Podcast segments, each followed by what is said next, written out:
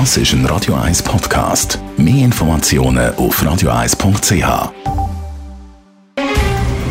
Der Finanztag auf Radio 1. Verstehen, was Menschen und den Markt bewegt. In Zusammenarbeit mit der Zürcher Privatbank Merki Baumann.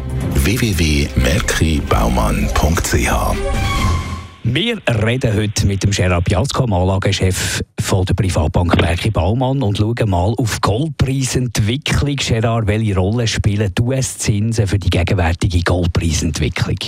Gold ist ja eigentlich die äh, älteste Währung der Welt, kann man quasi sagen.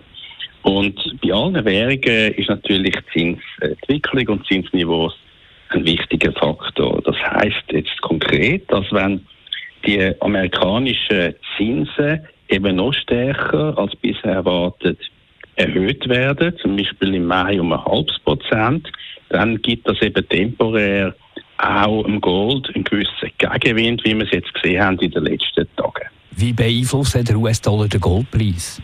Das ist eigentlich etwas ganz Ähnliches, weil natürlich der US-Dollar durch die höheren Zinsen von Amerika, die jetzt erwartet werden, eine Unterstützung bekommt, die wir ja auch gesehen haben äh, im Dollar gegen den Schweizer Franken, wo wir in der letzten Zeit ein paar Prozent aufgegangen sind. Dann ist natürlich für Gold, wo ja in Dollar denominiert ist, also gehandelt wird, wenn der Dollar stärker wird, ist das für Gold logischerweise dann auch ein gewisser Gegenwind. Das heißt, die relative Stärke von der US-Währung spielt ja immer eine große Rolle. Wir haben das schon mal gesehen, zum Beispiel 2014 bis 2016.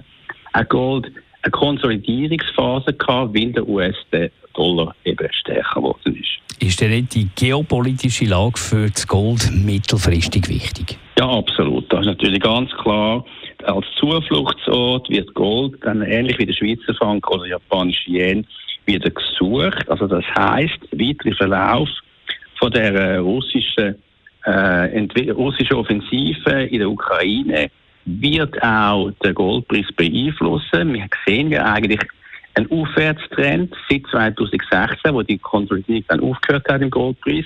Wir sehen einen Aufwärtstrend vom Goldpreis, wo jetzt auch wieder ein bisschen konsolidiert und wenn, je nachdem wie der Verlauf von dem Ukraine-Konflikt ist, die Geopolitik wieder stärker im Blickpunkt von der Marktteilnehmer kommt, dann könnte der Aufwärtstrend vom Gold wieder stärker werden. Danke vielmals für die Einschätzung, Gerard Piasco, der Anlagechef der Privatbank Merki Baumann.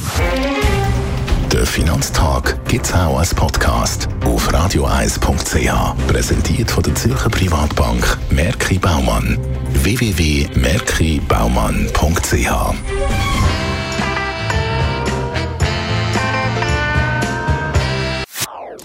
Das ist ein Radio 1 Podcast. Mehr Informationen auf radioeis.ch.